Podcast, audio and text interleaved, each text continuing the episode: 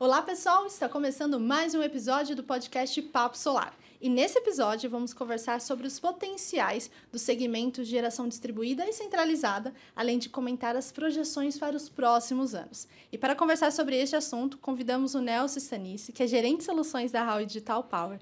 Nelson, primeiro, muito obrigada pela sua participação. Eu que agradeço o convite. É muito.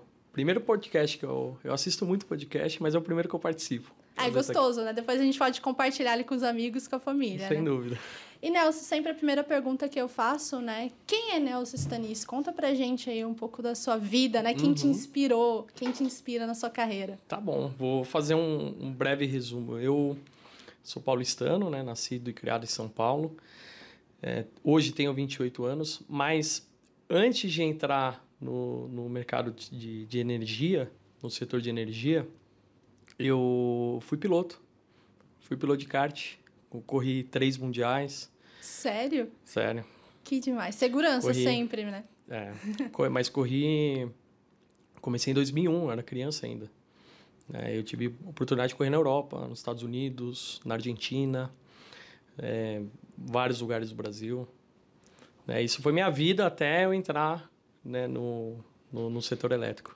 E durante esse tempo, né, quem te inspirava? Qual era o profissional que você olhava e falava, olha, desejo chegar, vamos ver se vai ser o que todo mundo... Ayrton Senna. Imagina. Mas é, depois de um tempo, porque em 2016 eu tive uma oportunidade de um falecido amigo meu, que era piloto de Stock Car, o Tuca Rocha, de dar aula de, de kart para crianças. Então eu tinha uma escolinha e a gente dava aula nos fins de semana. Então, e, é, e essa escolinha ela tinha a chancela do Instituto Ayrton Senna. Então a gente tinha o Seninha, né, que às vezes aparecia lá. E a gente levava muito a marca do. do eu, eu considero o maior ídolo do esporte nacional e o maior piloto de todos os tempos. E saindo aí do CAT para energia solar, como que foi essa transição? Conta pra gente. Tá. Eu, bom, eu sou formado em engenharia, engenharia mecânica. Eu entrei na faculdade em 2012 e na época, um pouco 2016, 2017, estava procurando estágio e uma das oportunidades que surgiram foram na foi na a SGT que é uma geradora. Então entrei lá e entrei na área de novos negócios e na época a ES não tinha nenhuma, não tinha ainda solar né, tava em um momento de prospecção de projetos. Quando que foi isso? 2000, começo de 2017. Ah, entendi. E, e aí, quando a gente foi construir o primeiro projeto, é, criou-se a área de engenharia e construção. E aí, na época, eu migrei para lá. E a gente construiu o primeiro projeto da ES, que era é, o FB Boa Hora, que é o primeiro projeto de geração centralizada do Brasil com inversor string da Huawei. Olha só. É, Já lá coincidência. No... Coincidência, olha onde você está hoje. Perfeito. E lá, né, você construiu vários parques, sendo esse o primeiro. Você atuou ah. no segmento de geração centralizada, né? Uhum. Como que é esse segmento no Brasil, né? As dificuldades, né, os obstáculos que, uh, que os profissionais enfrentam? É, até entrar na HAL, eu, eu atuei na geração centralizada, que é bem... Hoje na HAL eu atuo, a gente vai falar depois, né? Mas na Sim. geração distribuída. Mas são mundos muito diferentes. E, bom, a geração centralizada nas fontes renováveis, né, lá atrás começou a ser impulsionada com a eólica, através dos leilões de energia, né, mercado regulado ainda. E, se não me engano, em 2014 veio o primeiro leilão é, específico para solar. Então, até um tempo atrás, né, até naquela época, é, muitos os projetos eram viabilizados através de leilões. E a gente viu uma mudança nos últimos anos recente, né, uma mudança muito grande migrando para o mercado é, não regulado. Então, autoprodução, outras formas de viabilizar grandes empreendimentos. Isso é, foi uma mudança muito grande e, e também devido à, redução do custo das fontes renováveis, principalmente da solar, né, que na última década teve uma, uma redução gigante de custos. Né? É, isso certamente motivou ainda mais a geração distribuída. Né? A gente vai celebrar agora 10 anos da Resolução 482, que permitiu que isso acontecesse. Nos últimos anos, a gente vem vendo essa crescente, e agora com a lei também, isso só aquece ainda mais essa corrida. Né? Antes era a corrida do ouro, agora é a corrida do sol. Né? É, e você está na Huawei hoje, né, como gerente. Como que é o posicionamento e a atuação da empresa nesse mercado, né, de geração distribuída? Perfeito. A Huawei atua em todo o setor é, de solar, né? Então, como eu comentei, da geração centralizada, grandes projetos, né? Aquele de Boa Hora, né? projeto Boa Hora da ES foi o primeiro. De lá para cá, vários foram surgindo, é, com, sempre com a topologia string, depois a gente pode comentar. Mas, além desses grandes projetos, a gente tem o mercado de é, comercial industrial e residencial, que, que é a geração distribuída. E a gente atua através de, de distribuição, na geração distribuída, através de distribuidores. Então, aí, recentemente, a gente anunciou novos parceiros, né, novos distribuidores que vão trabalhar com a marca Huawei a partir de, de agora. É, inclusive a gente noticiou, né? Entre eles, acredito, a L8, a Ecore também está nesse, uhum. além de, de outros, né? Perfeito. E você já atuou na geração centralizada, atuando uhum. agora na geração distribuída, e muitas pessoas ainda não têm é, o conceito, né? O que é geração descentralizada, distribuída, a gente tem um público muito grande. Mas quais são os principais pontos de diferença que você destaca entre esses dois segmentos tanto de instalação quanto de perfil de investidor, né? Tá. Que é, são diferentes, são públicos diferentes, Sem né? dúvida, são mundos diferentes. Mas acho que antes de, de chegar nessa na resposta da pergunta que você fez, a gente tem que olhar o setor elétrico como, se a gente olhar o sistema interligado nacional, tem grandes linhas de, de transmissão e depois um nível mais baixo a distribuição. Até pouco tempo atrás, até não ter esse, esse grande avanço da geração distribuída, o setor ele era, né, podemos dizer assim, unidirecional. Sempre da geração, né, a energia, o fluxo de potência da geração para as cargas. Então, um exemplo que eu uso, por exemplo, Itaipu. Itaipu atende majoritariamente São Paulo e está a mil quilômetros de São Paulo, quase. Né, então, esse, essa era a estrutura do setor elétrico até poucos anos atrás. Continua sendo, só que agora a gente tem o, a implementação da geração distribuída, que é a geração junto à carga ou muito próxima dela, Sim. a nível de distribuição. Então, essa é, uma grande, é um grande avanço do setor elétrico uhum. que vai permitir muita, muitas, outras, muitas outras coisas. Né? Agora, você falou diferença de perfil. A geração centralizada atende o mercado regulado, né, através de leilões de energia para as para atender as distribuidoras, né, no leilão de energia, ou autoprodução, que são grandes consumidores de energia, grandes indústrias, né, que têm uma necessidade, é, uma demanda altíssima de energia e quer e busca, através, por exemplo, da autoprodução, ter uma redução de, de, de OPEX, né, no custo de energia. É... Agora, na geração distribuída, o público é o dono, o dono dona de casa ou o dono ou dona do comércio, né? São é, pessoas, eu diria, pessoas comuns, né? Que buscam Os através consumidores da... mais ali abaixo, né? Da, que é, estão abaixo das distribuidoras, perfeito. por exemplo. Mas eu acho que a grande diferença é que normalmente não são pessoas que conhecem, né? De energia ou do setor elétrico. Pessoas que atuam com o comércio em outras, né, tem outras expertises, mas não necessariamente conhecem de solar, mas escutam falar na mídia, né, entendem o benefício tanto financeiro quanto para o sistema elétrico brasileiro e querem investir para ter uma redução na conta de energia e também colaborar com, com o sistema. É, mas são, é um público, assim, vamos, podemos dizer, público mais leigo, né? o consumidor final da energia da geração distribuída. Né? Sim. É, a gente está vendo aí o boom né, da Lei 14.300 sendo aprovada, sancionada em janeiro. A gente vê diversas campanhas né, no, na mídia, a gente tem visto muito isso, né, não só no canal solar, mas na, mídia, na grande mídia, né, de que pessoas cada vez mais interessadas pela energia solar. Como que a Huawei está é, se preparando para atender né, esse aquecimento do mercado? já estamos preparados, né? A gente já atua no Brasil é, há alguns anos, né? Como eu falei, em toda a cadeia. E agora, né, na geração distribuída com mais distribuidores, a gente está preparado para atender a toda a, a, demanda, desde o residencial até é, na geração distribuída até projetos maiores.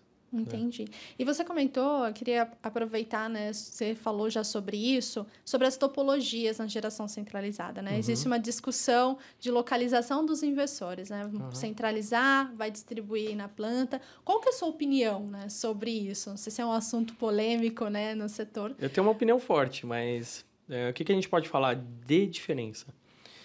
Existem inversores de estágio único, de conversão, e inversores de estágio duplo que tem conversão, vários conversores CCCC, que são os MPPTs, e depois uma conversão CCCA. É, inversores de estágio único, normalmente inversores centrais ou virtual central, que são, é o que você falou, né, da topologia de estar tá centralizado perto do transformador, normalmente. Sim.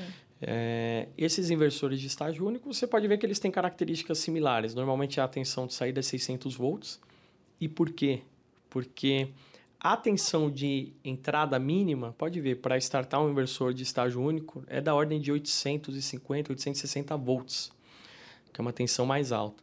O nosso, por exemplo, da linha é, para geração centralizada, né, o nosso inversor string, ele é um inversor de saída 800 volts, e a tensão de entrada é 500 volts. Então, a tensão de entrada é menor do que a tensão de saída. Por quê? Por causa desse duplo estágio.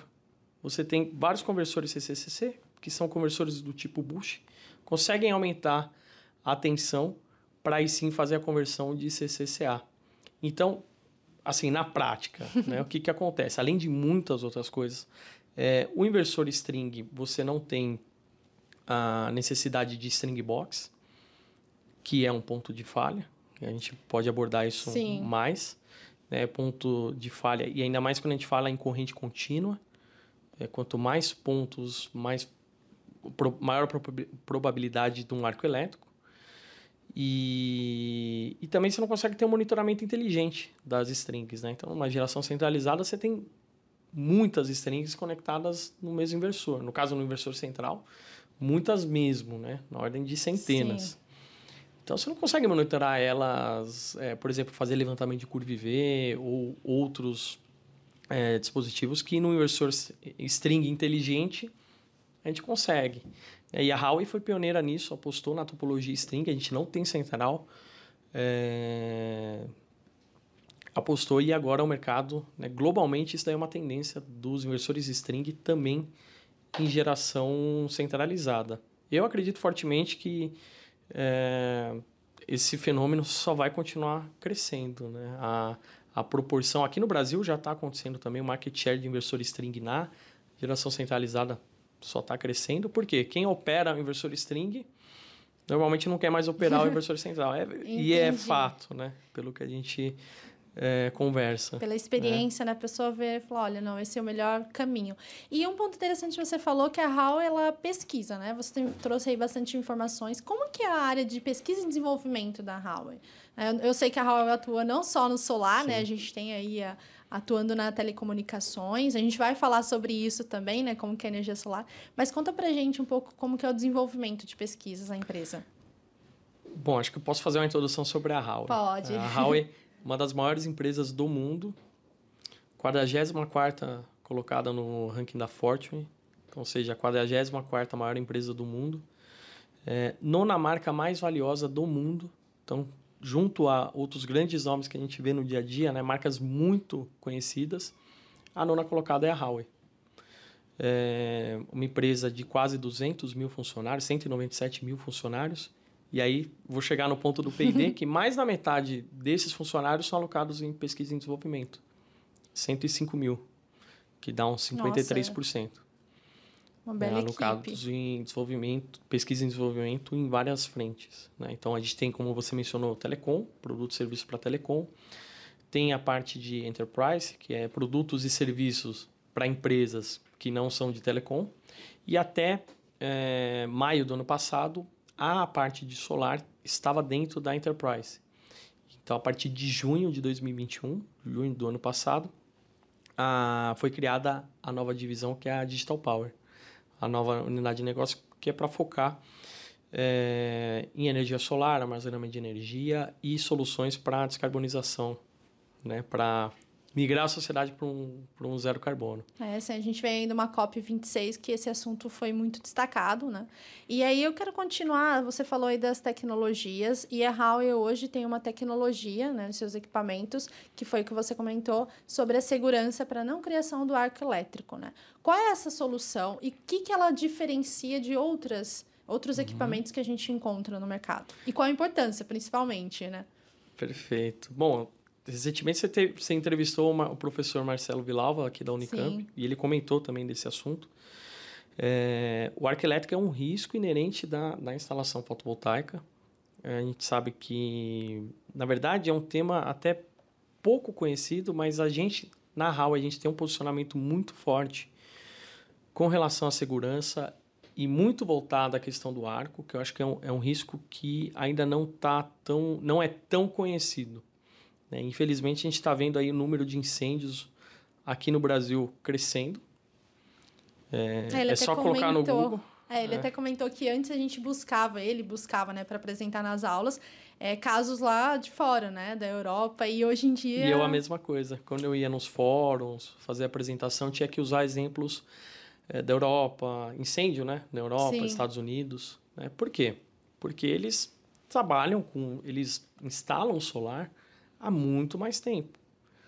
Então, essas usinas, elas estão operando há muito mais tempo. Além da quantidade maior, né? Eles começaram antes. Né? Então, eles passaram por problemas antes que a gente, né? Se a gente não tomar as, a, as medidas corretivas para isso, né? Nos prevenir é, de alguns problemas, a gente vai passar também. A gente, acho que a gente não precisa passar. Acho que a gente pode aprender com os erros. pode né? Minha mãe sempre fala isso: aprenda com meus erros. Né? Exatamente. Então, então o que, que a gente está fazendo? A Huawei está investindo. A gente tem um projeto de PD com a Universidade Federal de Santa Maria. É, um dos tópicos desse PD são os testes com, com arco elétrico, né? Então eles montaram uma bancada, eles estão ensaiando já vários tipos, estudando o fenômeno do arco elétrico. É, só me corrija se eu estiver errado, mas você compartilhou isso no LinkedIn. Compartilhei. E foi assim, um, os comentários, né? Todo mundo preocupado Sim. com essa situação, acompanhando a pesquisa. Então, eu acho que é, é um assunto que, embora não provavelmente muitas pessoas já estão falando sobre uhum. isso, mas, por exemplo, a gente vê mais gente preocupada, às vezes, com a venda do equipamento, com, olha, quais são as técnicas para melhor é, vender seu equipamento, melhor vender sua marca, ou pós-venda, uhum. mas não tão preocupado com essa questão de segurança, né? É, é, essa grande preocupação aqui do canal Solar também, porque quando tem um incêndio, é, a gente, a nossa equipe de jornalismo, vai apurar, né? A gente entra em contato com a Polícia Civil, que faz toda a investigação, com o Corpo de bombeiros, e naquele momento eles não podem dar essas informações. Mas uhum. quando começa a surgir ali na, na grande mídia, principalmente, que não tem esse cuidado, né? É, a gente fica preocupado, porque isso vai refletir no mercado fotovoltaico, né? Porque a gente estava até comentando aqui nos bastidores, quando um, vizinho instala um painel solar, depois comenta ali, né, com seus vizinhos que teve economia na conta de luz, já começa as perguntas, ah, passa o contato no WhatsApp, mas também quando acontece um incêndio num painel solar, né, provavelmente essa propaganda será negativa. Então, qual a importância de, na hora da gente comprar um equipamento, a gente prezar por isso e principalmente a questão da responsabilidade, né, do profissional que vende. Você não está vendendo um, um, um, item qualquer, né, algo que pode colocar a vida de muitas pessoas em risco. Eu acho que tudo parte do princípio da informação que chega para o cliente final.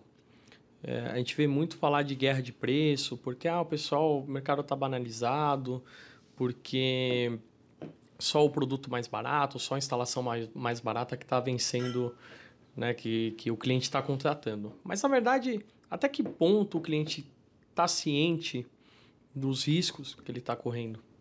Né? Será que ele sabe que existe um risco de arco elétrico, por exemplo, de uma instalação mal feita ou é, de um equipamento que não tem esse tipo de proteção e que ele pode pagar um pouco a mais para ter isso? Será que ele sabe disso? Eu posso que se ele soubesse que existe esse risco de incêndio, entre outros né, problemas, é, ele estaria disposto, a grande maioria estaria disposta a, a pagar mais. Eu, eu usei um exemplo no, no Fórum GD, Fórum GD Sudeste, eu usei uma analogia com aviação.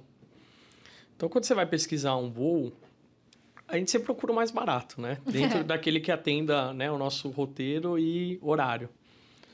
É, mas a gente não consegue achar um voo mais barato que tem menor, menor segurança. Não existe. Isso é inegociável na aviação. Não consigo falar, ah, eu vou, via, vou voar num avião mais baratinho porque é mais. Uhum. A passagem é mais barata. Não existe, é inegociável. Mas mesmo se existisse, quantas pessoas pagariam menos para ter menos segurança? Você pagaria? Eu nem a pau. Eu também não. eu iria de ônibus, se fosse questão de economia, né, limitada. É. Então, é... eu acho que é tudo uma questão da informação que chega para o cliente. É, daria para voar mais barato? Daria. O avião seria mais barato? Seria. Teria menor risco de segurança? Com certeza. Vale a pena?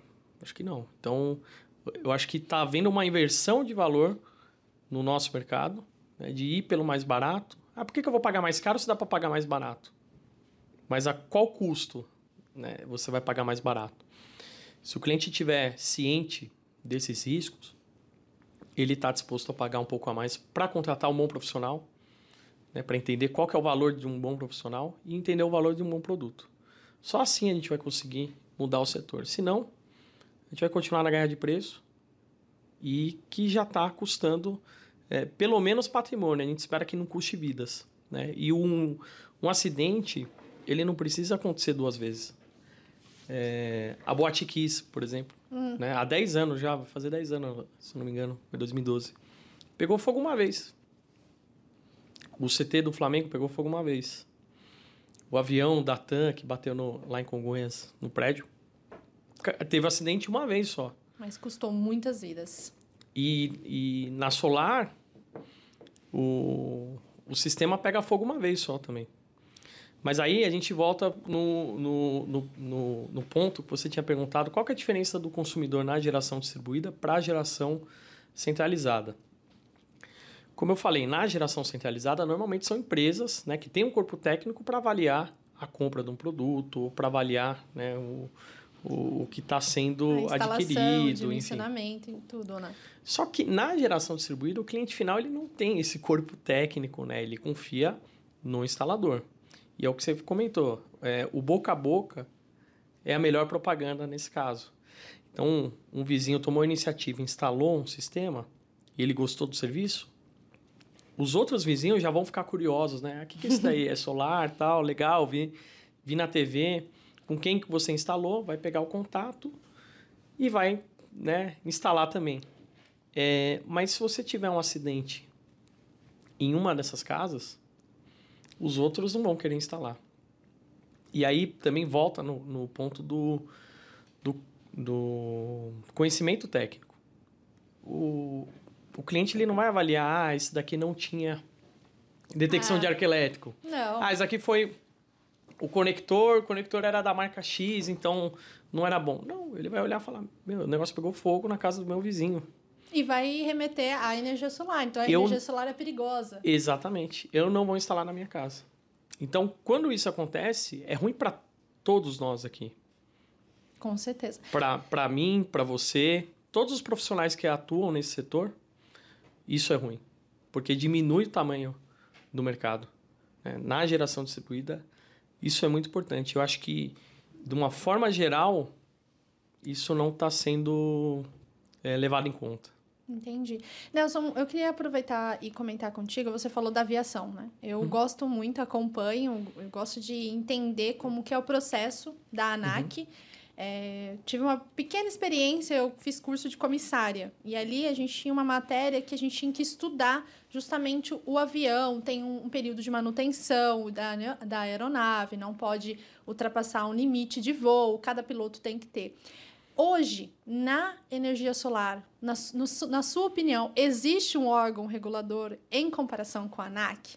Se não existe ou se existe, o que, que precisa ser melhorado?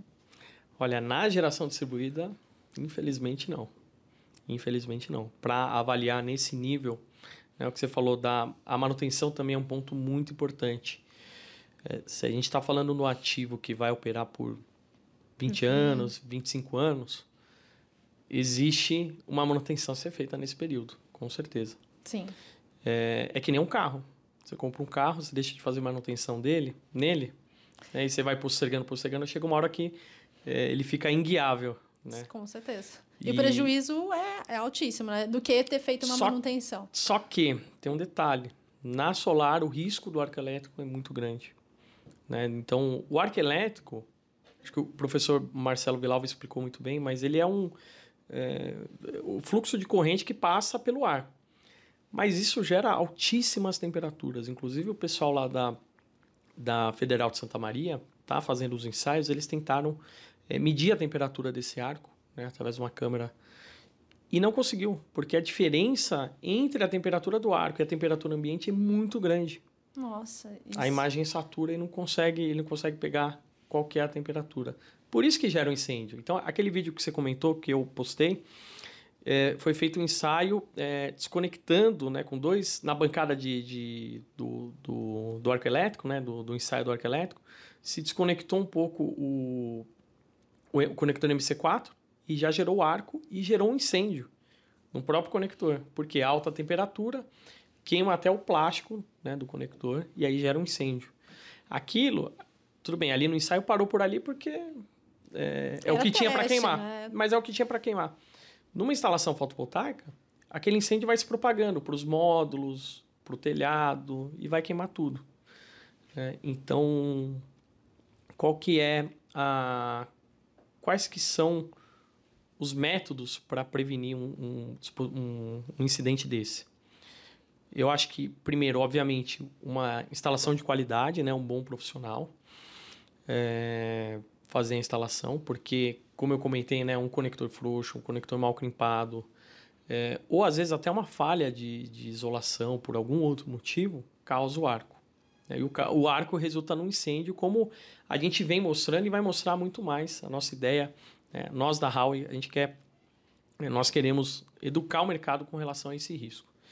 Então, o primeiro ponto é uma boa instalação, né, capacitação. A gente também tem projetos de capacitação, né, iniciativas de capacitação. É, o segundo é ter o dispositivo de proteção contra arco elétrico. Isso é fundamental.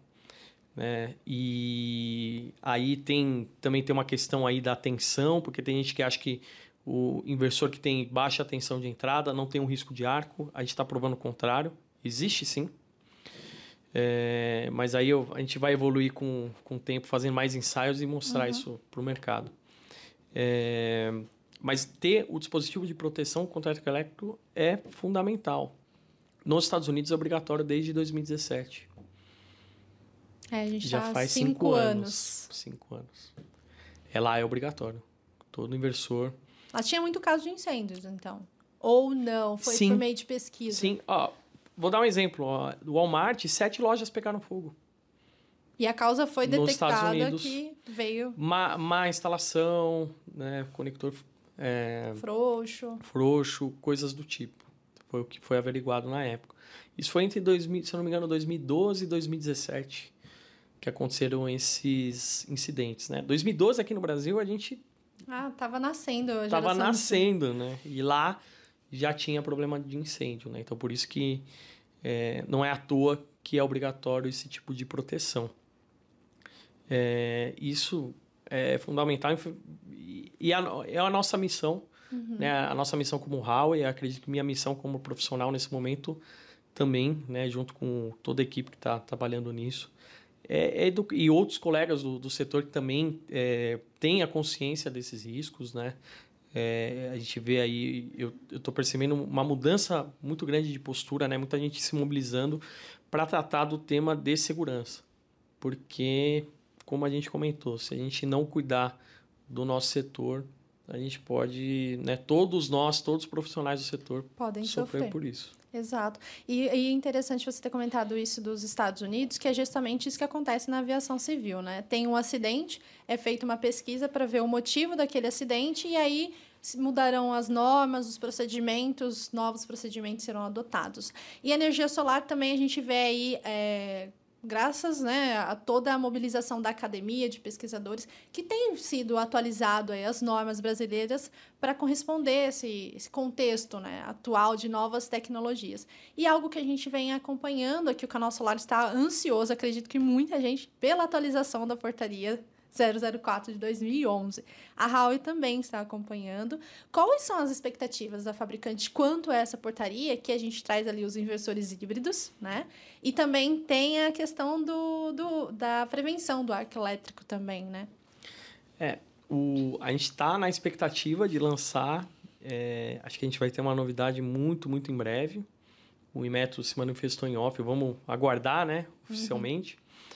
É, e a gente vem trabalhando, né, cooperando com o Inmetro né, na revisão, eu e outros colegas do, do setor também, na atualização dessa minuta já, eu acredito, se eu não me engano, final de 2020, que a gente começou a discutir é, é, essa nova, essa atualização, né, que já já era para ter acontecido há muito tempo, né? Dez anos se passaram, né? Muita coisa mudou de lá para cá. Então, realmente era muito necessário essa atualização até para acompanhar o avanço da, tecnológico, né? Exato. A tecnologia, em 10 anos, acredito que a gente não tinha WhatsApp, né? Eu acho que eu estava começando a usar. Então, às vezes eu paro para perguntar que pessoal como que era a comunicação antes, é. né? Então o WhatsApp Muita veio para revolucionar e a gente está acompanhando aí o Telegram, né? As normas mudando. O mesmo acontece também Sim. no mercado de energia solar. Um inversor há 10 anos, por exemplo, muito diferente. bem diferente do que e é o que a gente vê é que o inversor ele está incorporando é, proteções que antes eram da instalação. Então, cada vez mais o inversor ele vai incorporando, por exemplo, o AFCI, o detector de arco elétrico, é uma delas. É, nos Estados Unidos, ele é obrigatório como requisito de instalação, esse detector de arco elétrico. Mas é, entendeu-se né, que é mais econômico e também melhor, mais eficiente, esse dispositivo está dentro do inversor. Né? Então, os inversores já vêm com esse dispositivo integrado. Isso vale para também outros, outras proteções aí, o, o, tão polêmico DPS, né? Muita gente, enfim, é chave seccionadora, né? Sim. E, entre outros. É, e a gente estava falando da portaria, né? Então, a gente tem uma expectativa muito grande, o mercado tem uma expectativa muito grande com relação aos inversores on-grid com bateria, que é o que vai ser chamado. Exato. Inversores on-grid. Então, teremos três, é, três grupos de inversores. On-grid, como já padrão, Conectado né? Rede. Inversor on-grid com bateria. Esse sim, né? Esse aí todo tão mundo aguardado. tá aguardando, né? E o off-grid, que já existia já é também, que é um inversor com bateria. Sim. Né? E também a inclusão de baterias de lítio na portaria, que antes não tinha. Ah, isso é novidade. É. Inclusive, assim, um spoiler, a gente vai soltar uma matéria sobre a capacidade de, de lítio. As grandes fabricantes vão aumentar aí cinco vezes a sua produção para atender, mas aí envolve também o mercado de veículos elétricos, né? Que a Huawei também está presente nesse segmento. Mas passando ali para a portaria, Nelson, é, as normas, né? A gente tem aí a atualização de uma portaria. Uhum. O que, uhum. que isso acaba acarretando né, nas normas brasileiras? Também vai ter que ter essa atualização, né? Sem dúvida, sem dúvida. Para conectar um sistema híbrido, né, um investidor híbrido, a rede é, precisa é, ter esse, essa aprovação da distribuidora. Né? Então, a gente eu acredito que sim, algumas outras alterações vão acontecer é, no âmbito da ANEEL né, pra, e de distribuidoras para permitir esses sistemas. É, que eu acredito que assim é só olhar o mercado europeu, por exemplo, né, o americano, que as baterias já estão é, tendo um crescimento muito, muito expressivo. Então, isso é uma questão de tempo para acontecer aqui no Brasil. E eu arrisco a dizer que o mercado de baterias vai ser maior do que o de solar daqui a algum tempo. Olha essa aposta. Tá gravado, né? Tá registrado. Tá gravado. E era a pergunta que eu Acho que vai fazer. levar um tempo, né? Então a gente vai ter que gravar, guardar por muito tempo essa. A gente guarda aqueles arquivos. Mas aí é a próxima pergunta que eu quero fazer para você. O segmento de, de armazenamento de, de energia, né? A bateria. Uhum. A gente vê aí algumas, alguns obstáculos que precisam ser vencidos, né? Legislação, tecnologia também. Uhum. É, a gente pode entrar também aí na questão do veículo elétrico, né? Uhum. Que é, vai ser uma possibilidade né, de, de impulsionar ainda mais a energia solar. Mas qual que é a sua visão do armazenamento de energia para os próximos dois a cinco anos no Brasil? Porque a gente sabe que lá fora já é realidade, né? Mas aqui no Brasil ainda não. No Brasil, a gente está passando por esses marcos importantes. Né? Então, acho que a portaria do IMET é um marco muito importante. É, a gente tem um projeto, existe um projeto de lei que está em discussão hoje na Câmara. Ele já tinha sido aprovado no Senado, hoje está em discussão na Câmara. Como teve muitas emendas, talvez tenha que voltar para o Senado, é, que é o PL 414. Ele trata da reforma do setor elétrico em vários âmbitos, é, mas talvez o mais importante para a gente entender é a distinção entre energia e potência. Então, por exemplo, vou dar um exemplo aqui, né? Hoje um leilão de solar, um leilão de, de energia de solar. Ele é contratado por energia. Então, a, aquela usina ela tem que gerar X megawatt-hora, gigawatt-hora ao longo do ano, ao longo do mês, enfim, ao longo de um período. Isso é energia. Né? A potência ou lastro é, tem a ver com despachabilidade. Em quais momentos, em quais horas do dia você consegue entregar essa energia? energia. É porque a gente sabe que a solar ela tem uma curva típica que também varia com, a, com o recurso naquele momento. Então, se tiver uma nuvem, por exemplo, agora deu um É, tá deu meio uma- nublado, né? Quando eu cheguei tava sol. Então, com certeza a geração solar deu uma boa diminuída. Sim. né? Então ela não é controlável, ela é intermitente. Então, famosa fonte intermitente. Assim como a eólica, que depende do vento. né? Ela até, talvez, é mais sensível a- é, até, né? Até do o- que a solar. é, a potência do vento é o cubo da velocidade. Então, qualquer alteração na velocidade muda muito o recurso. Né? Mas, enfim. é, então, são fontes intermitentes que a gente consegue medir por é, energia. Né? Durante um certo período, você tem que gerar um, um tanto de energia ali. A gente não consegue controlar. Né? O ONS, por exemplo, não consegue entrar em contato com alguma geradora fotovoltaica ou eó- ou eólica e falar, ah, me dá, me entrega 100 megawatts tal horário. Não dá. É, não dá. Então, isso só acontece através de fontes é, despacháveis. E a bateria, aí que está o grande ponto. A bateria, ela consegue tornar a fonte intermitente despachável. Então, você consegue ter um controle né, de carga e descarga da bateria e despacho para a rede é, que sem a bateria você não tem. Por isso que brilha os olhos, né? O armazenamento de energia. E esse projeto de lei ele trata justamente disso.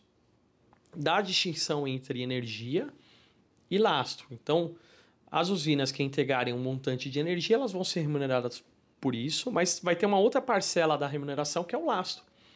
Quanto você consegue modular essa energia, entregar em, em quais horários para e, e ser remunerado por isso? Tá? E aí, se a gente for além, a gente não consegue, eu não consigo prever o que, que vai ser aprovado ou não, mas o que, que a gente espera? Que junto à carga, né, o consumidor que tiver a bateria junto à carga, né, na sua, seja na residência, no comércio, no prédio, enfim, na indústria, e que ele consiga ajudar o sistema elétrico a otimizar, né, a otimizar todo o sistema elétrico. Porque a gente sabe que tem, por exemplo, o horário de ponta. Por que, que tem o horário de ponta? Porque dentro daquele período é onde tem o maior Consumo. consumo, né, maior demanda por potência. Então, todo o sistema elétrico de transporte de energia, né, distribuição, transmissão, ele tem que atender pelo menos esse horário de ponta, né, onde o consumo é muito maior, né, principalmente no residencial. Se olhar a curva típica de um, de um consumo residencial, ela é muito destoante entre o horário de menor consumo e o de maior consumo. Né? É, com a bateria, a gente consegue nivelar isso. Então, no horário de ponta, no horário de maior consumo, a gente consegue usar a bateria para não exigir tanto da rede.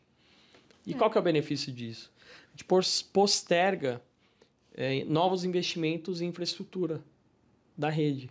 Né? O Então- que no final, para o consumidor que está assistindo a gente, vai passar ali na fatura, né? Que a gente vem passando. É essa a ideia, porque se, se a gente a gente está entregando benefício para o sistema, por que não ser remunerado por isso? Esse é o grande ponto. Não, isso é o que todo mundo quer. Se isso acontecer, pode esperar um grande crescimento na, no, no, nas baterias, né? na demanda por baterias. Ah, você falando aí horário de ponta, fora ponta, eu tenho tarifa branca em casa. A gente, antes de adotar essa tarifa branca, a gente mediu ali a nossa rotina, qual horário de consumo. Foi bem na época da pandemia que a gente mudou para essa residência.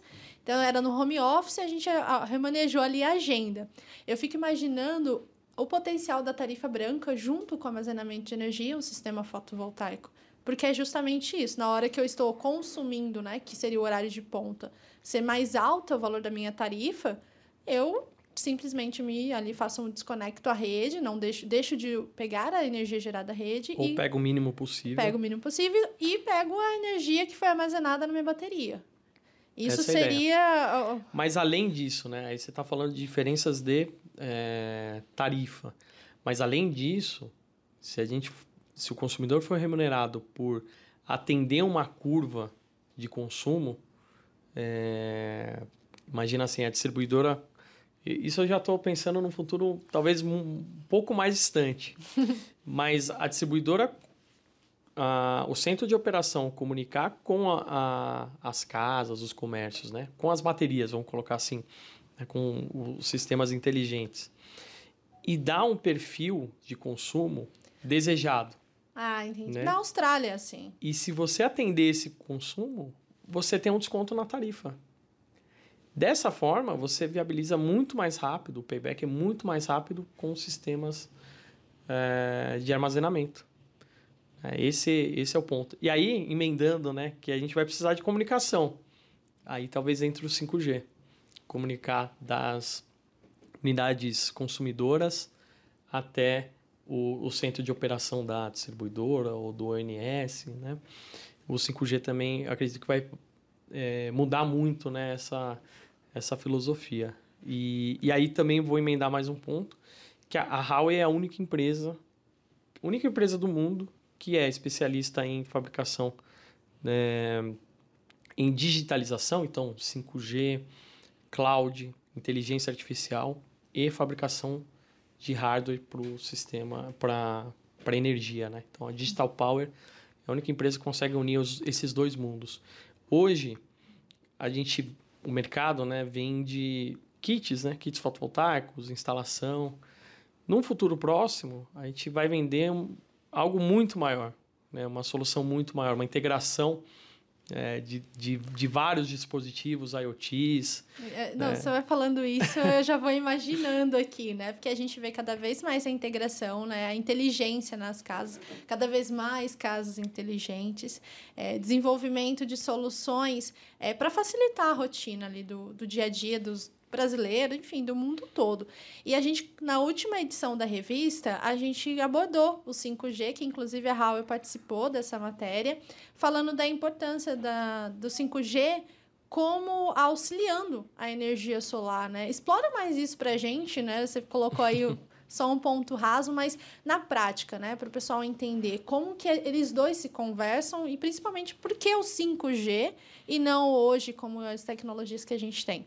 Tá. Bom, primeiro o 5G, eu não sou especialista de telecom. Tranquilo. Não, longe disso. Mas o que a gente sabe do 5G é que ele vai permitir a conexão de vários dispositivos, né? Muito mais do que o 4G hoje permite. E numa velocidade muito mais rápida. É, com menos é, com menos lag, né? Menos latência. Então, isso vai tornar muitas coisas possíveis. Por exemplo, o que você acabou de comentar, a conexão de vários IoTs, a conexão de várias, por exemplo, trazendo para o setor elétrico, várias, vários dispositivos para conversarem entre si. É, a comunicação entre unidades. Obrigado. A, a, comunicação entre unidades consumidoras ou unidades geradoras com centros de operação. Né? Então, acho que a grande diferença do 5G é justamente é permitir essa conexão de forma muito mais rápida e a conexão de muito mais é, dispositivos dentro de um, de um, do mesmo é, lugar, né? É, com uma densidade de conexão muito maior. E aí eu, eu venho pensando, enquanto você ia falando, da infraestrutura, né? Para o 5G acontecer. A gente acompanhou aí, teve o leilão realizado. E tudo que é novo, a gente precisa de infraestrutura, enfim. E tudo que precisa de infraestrutura, a gente precisa de produção. Enfim, tudo acaba na energia né? Tudo isso vai gerar energia para acontecer. Eu fico imaginando como que a energia solar pode dar essa energia sem custar, primeiro, é mais no bolso, né? Seja do governo, da empresa. Uhum. E o segundo, que é um outro tema que a gente está falando muito, né? Da emissão de carbono. A gente tentar é, produzir energia que não gere poluição, né? A gente está é. mirando aí a descarbonização do planeta. Qual que é a sua opinião nesse sentido? Bom, 5G, já começando aqui até onde eu sei também, é, mas é fácil a gente imaginar que vai ter um consumo muito maior de energia do próprio é, dispositivo do que tinha no 4G, justamente por conectar muito mais dispositivos. Né? Então, a, a Huawei Digital Power também tem soluções para atender justamente telecom, né? essas, essas redes de, de, de 5G com energia limpa, através de solar com, com bateria. Então, esse é um primeiro ponto. Então, o 5G traz um consumo maior e a gente já tem uma solução limpa para atender esse maior consumo de energia. Mas, é, muito além disso, é, o consumo de energia, ele, a tendência é sempre crescer, ou pelo menos um, né, a gente nunca sabe num futuro muito distante, mas é, pelo menos num, num, bom período aí, o consumo de energia ele vai crescer. Hoje, a situação do sistema elétrico brasileiro, né, só, só para dar uma, uma, uma visão é, a gente tem um pouco menos, mais ou menos dois terços da capacidade instalada, e é importante entender que capacidade instalada é potência, né? capacidade instalada potência. É, então a gente tem mais ou menos dois terços, um pouco menos de hidráulicas, fontes hidráulicas. É, temos térmicas, temos as eólicas, se eu não me engano, um pouco mais de 10%, e a solar na geração centralizada, quase chegando nos 5 GB, que vai dar 2,5% mais ou menos. Aí se a gente juntar a geração distribuída, que é 98% da geração distribuída é solar, a gente já soma aí mais quase 10 GB, então, tanto que saiu muitas notícias, né, que a solar atingiu a capacidade de Itaipu, Itaipu. que são 14 GB. Né? Então, solar, geração centralizada e distribuída, recentemente rompeu essa barreira dos 14 GB, né? Só que a, é, a solar com 14 GB gera muito menos energia. É esse ponto que... que... eu ia comentar. É, é, foi realmente um marco, mas quando eu recebi essa notícia, né, esse fato, né, como jornalista a gente recebe ali press release, comentários. E um ponto importante que a gente frisou é essa diferença, né, que Itaipu tem isso, mas ela consegue despachar, né, ela consegue Ela consegue despachar. reservar também. E são duas coisas, né? O fator, o fator de capacidade é o quanto é a potência média que você vai gerar durante o período. A solar, é, aí depende do telhado, telhado ou tracker, enfim, mas da ordem ali de 20%. Né? 20%, 25%, vamos colocar aí numa média talvez 20%. É, Itaipu, 80%, 85%. Então, Itaipu com 14 GB gera quatro vezes mais do que a solar com 14 GB. Ou talvez até um pouco mais. É, esse é um, um ponto. O segundo é a despachabilidade que a gente vai tornar possível através das, das baterias. baterias. Então, as fontes eólicas, solar, elas vão conseguir ser é, despacháveis através da bateria. Mas eu estava falando da situação do, do, setor elétrico, então a gente hoje ainda temos uma dependência muito grande das hidráulicas. É, até pouco tempo atrás, com a, a crise hídrica é, pegando, né? né lá, terceiro, quarto trimestre de 2021, as térmicas elas estavam acionadas assim num patamar muito alto. Em média, acima de 20 GB. 20, 25 Nossa. gigawatts de potência média que estavam sendo acionadas de, uh, de térmica. É, aí a gente tem a, um pouco mais embaixo, né, na, na análise ali, imaginando que aqui é um gráfico, né, acho que o pessoal não vai conseguir ver, mas a gente tinha as térmicas, a, a solar aqui bem pequenininha, né, ainda. Tímida. É, tímida ainda, né, gerando durante o dia, e a eólica, é, um perfil de vento um pouco mais noturno, assim, na, na somatória de todos os parques, né, tem parques que geram mais durante o dia, tem parques que geram durante mais a noite, mas não é o tema aqui, mas enfim. É, o que, que acontece? A gente teve que, que acionar muitas térmicas para trabalhar no limite ali, né? Para é, atender a demanda do, do mercado e economizar o máximo de água. Essa, esse é o objetivo de acionar a térmica. É você conseguir atender a demanda do, do, do sistema, economizando o máximo de água possível em, te, em tempos de escassez hídrica. Isso é importante para que certeza. não tenha um colapso do setor elétrico. Então, o que, a, o que é modulado né, é, são as hidrelétricas, que ela varia ao longo do dia a, a despachabilidade dela para só para atender o, o. Mas mesmo assim é muito grande a nossa dependência de, de hidráulica. É, Nel, você comentou esse, essa crise hídrica que a gente enfrentou né, o ano passado. É, tem muitas discussões acontecendo para não acontecer novamente esse ano. A gente teve até a criação de uma bandeira, né, a bandeira escassez hídrica, deve ir até abril. Tomara que continue só até abril. Mas, na sua visão, é, na sua opinião, né, quais são os passos que deveriam acontecer para que essa crise hídrica não aconteça novamente? Perfeito. É, é eu estava explicando o panorama do, do setor elétrico e acho que eu acabei viajando muito, mas é, a situação é a seguinte: a gente contratou, o Brasil contratou um monte de, de, de térmica que normalmente fica hibernando, né? E para atender essa demanda e economizar o máximo de água possível, né? Evitar um colapso da, da ainda maior das hidráulicas, né? É, o que, que a gente precisa? Obviamente, mais energia. Né? Então, maior penetração das renováveis vai ajudar nessa questão da, da energia, mas isso até um certo ponto. É, a fonte intermitente, ela ajuda, lembra, a gente comentou lá de energia e lastro. As fontes intermitentes, elas ajudam na energia.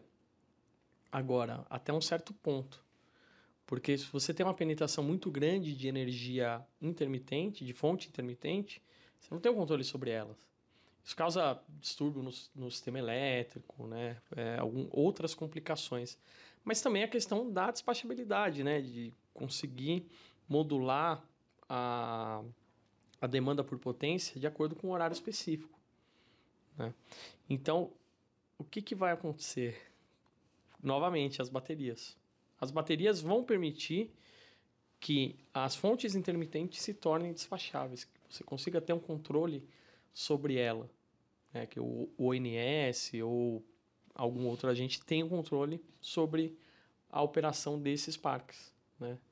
Que hoje não existe. Elas, essas fontes elas geram quando elas querem, né? Quando o recurso está disponível.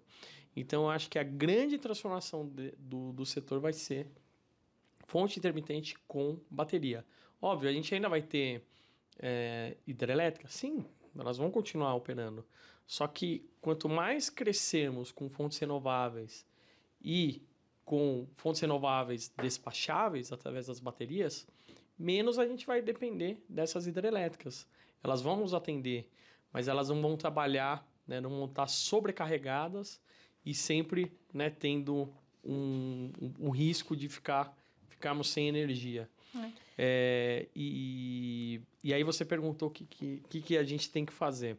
Eu acho que é, passos importantes estão sendo dados. É, eu acho que seria um, um outro pontapé que está faltando, mas que a gente espera que aconteça em breve. Talvez um leilão com fonte intermitente mais bateria. Então, por exemplo, um leilão específico de solar com bateria, ou de eólica com bateria, ou solar mais eólica mais bateria, enfim, da forma que for. É, já vai impulsionar, né, já vai dar o primeiro pontapé que é necessário para é, permitir que, que as baterias é, sejam um grande destaque do setor. Assim como aconteceu né, o primeiro leilão de eólica há mais de uma década atrás, o primeiro leilão específico de solar é, há alguns anos, há quase uma década atrás também. Né? Então, acho que esse próximo passo seria muito interessante para o setor para viabilizar as baterias é a partir daí a gente conseguir sabe, conhecer mais elas né, na prática né, e também permitir o avanço desse tipo de tecnologia que vai ser fundamental para o setor elétrico. Ótimo. A gente está falando bastante de baterias, mas a grande questão, custo. Como que você considera o custo do, das baterias nos próximos anos? O custo depende muito de como, é, como você emprega essas baterias.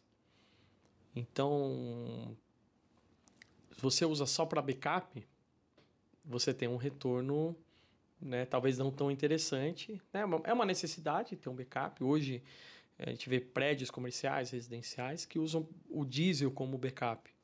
É o diesel que tem mau cheiro, que é uma fonte barulho. poluente, barulho, barulho, é, necessidade de combustível, é, uma manutenção muito maior do Não, que nas baterias. Você falou do combustível, eu já fiquei imaginando, né, que a, a altura, né, do, do, dos combustíveis, a alta, na altura não, né, a alta, alta dos combustíveis aí nos, nos últimos dias, não dias não, né, nos últimos anos a gente vem acompanhando. Mas aí, é, normalmente a, o diesel é usado nessas situações, né, ele pode ser substituído pela bateria, né, mas a bateria só para backup talvez existem tantos benefícios que a bateria pode trazer, por que usar ela só para backup?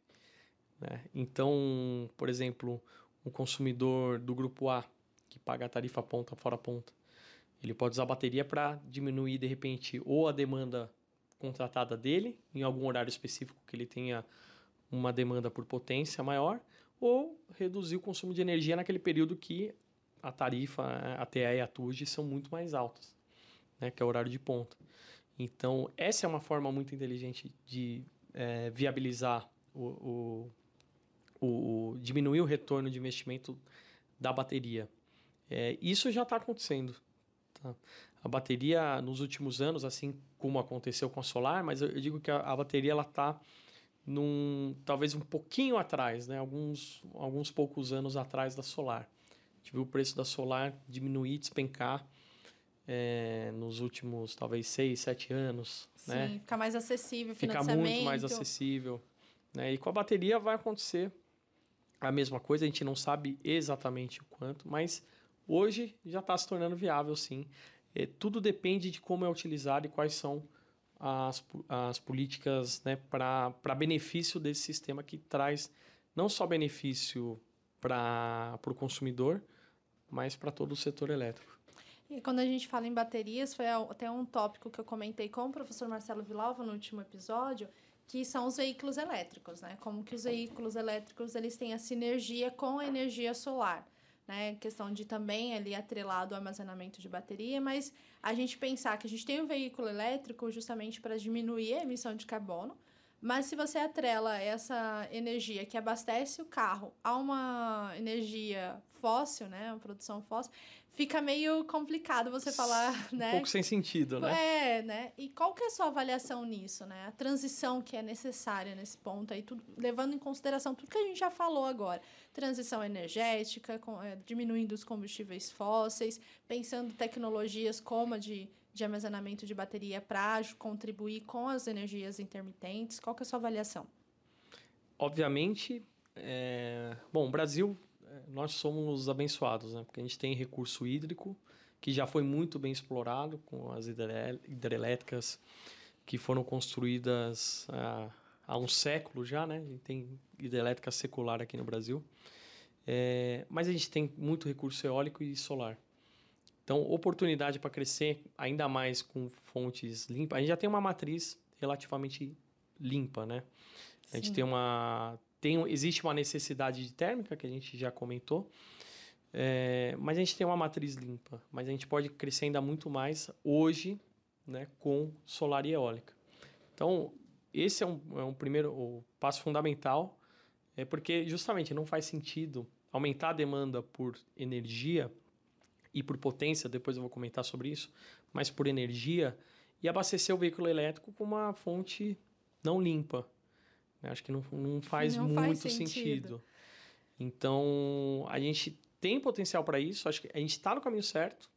É uma questão de, talvez, é, é, uma questão de tempo e um pouco mais também de, de outros marcos que estão para acontecer é, no setor elétrico.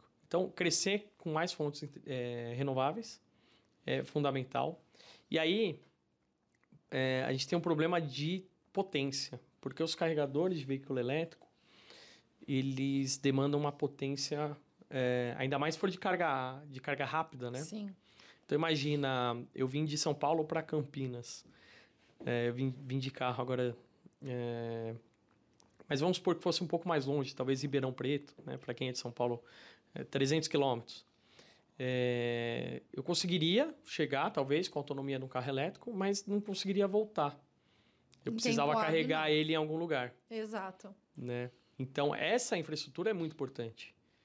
É, hoje temos muito, muito pouco, né? relativamente pouquíssimos carros 100% elétricos.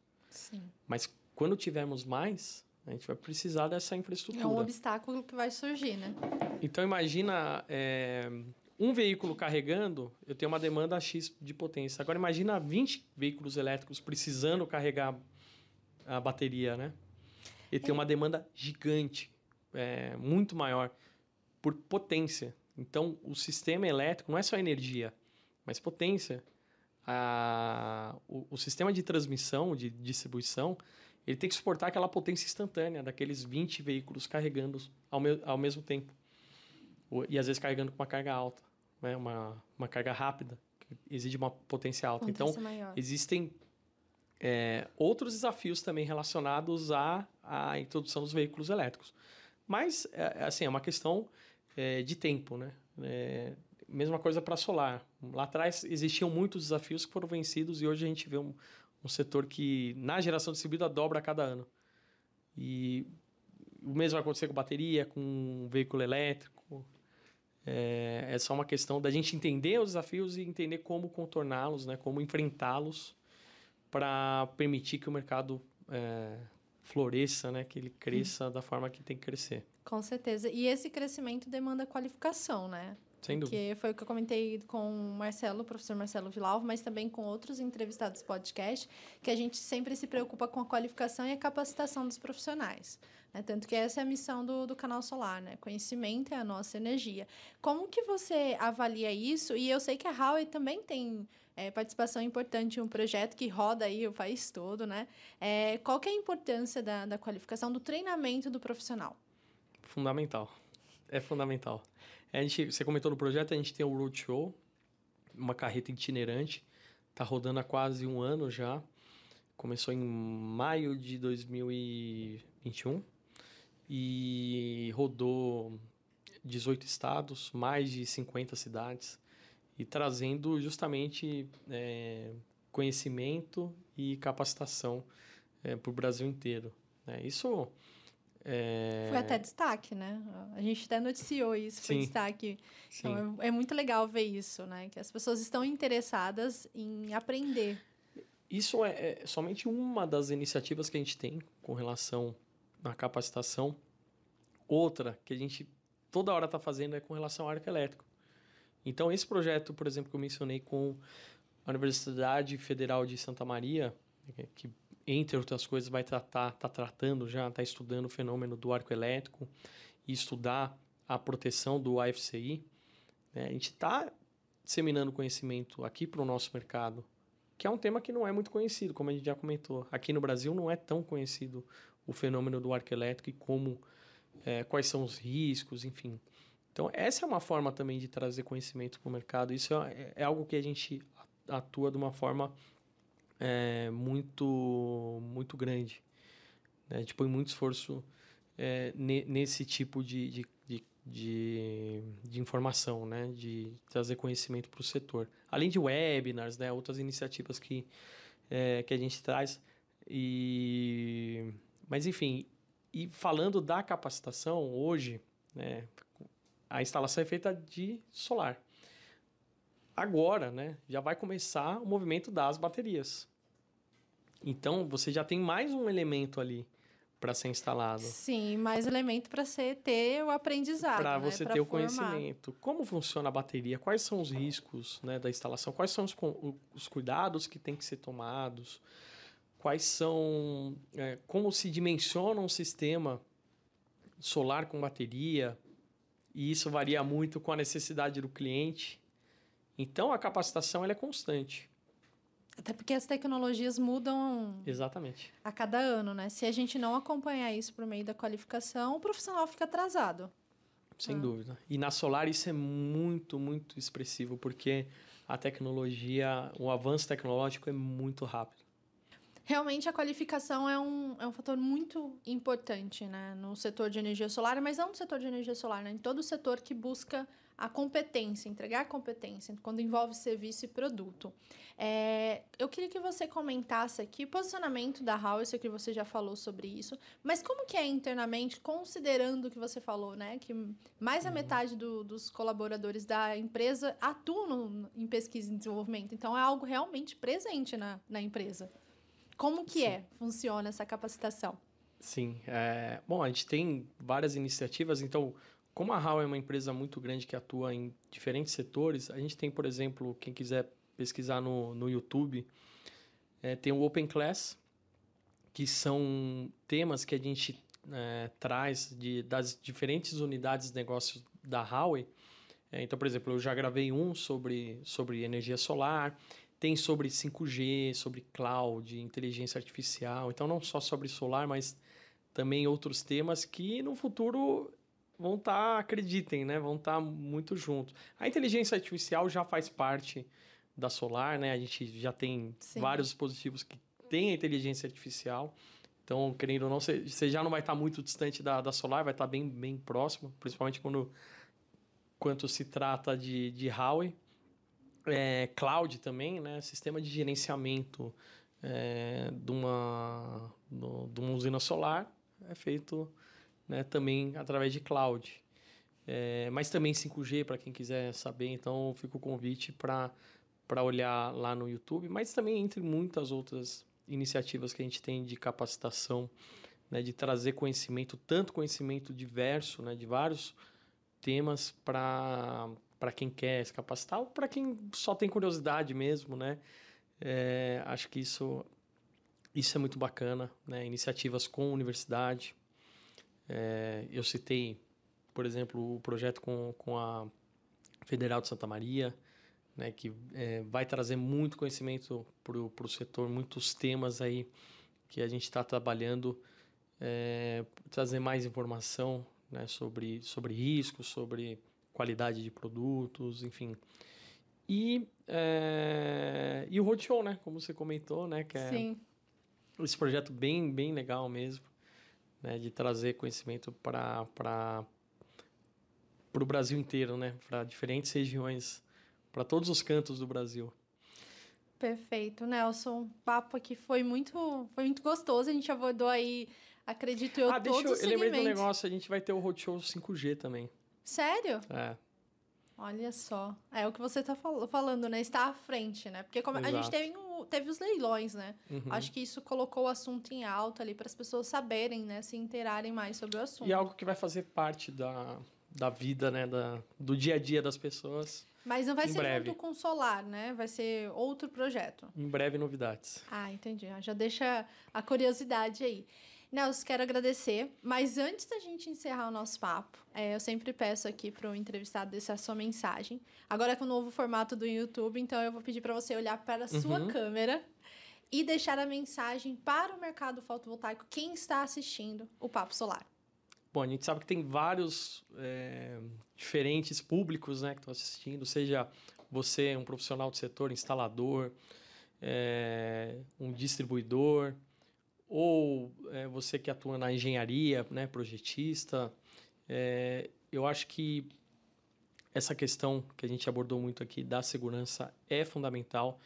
A gente tem que talvez olhar um pouco quais são as complicações de é, sempre ir pelo mais barato ou sempre ir pelo que os outros estão fazendo, não é porque os outros estão é, é, negligenciando questões de segurança, questões de qualidade, é, que todo mundo tem que ir atrás. Eu acho que a informação é o ponto que vai mudar esse, essa visão do, do setor como um todo, né? para a gente evitar que, que coisas ruins aconteçam, que tragédias aconteçam, né? que destruição a patrimônio ou outras é, coisas ruins aconteçam a gente tem que tomar muito cuidado com isso. Então, é, fica aqui a minha, a minha mensagem, né, para a gente é, mudar, mudar isso é, aos poucos. A gente espera que isso mude rápido para que a gente evite é, problemas futuros, né? Problemas no setor que nós atuamos e que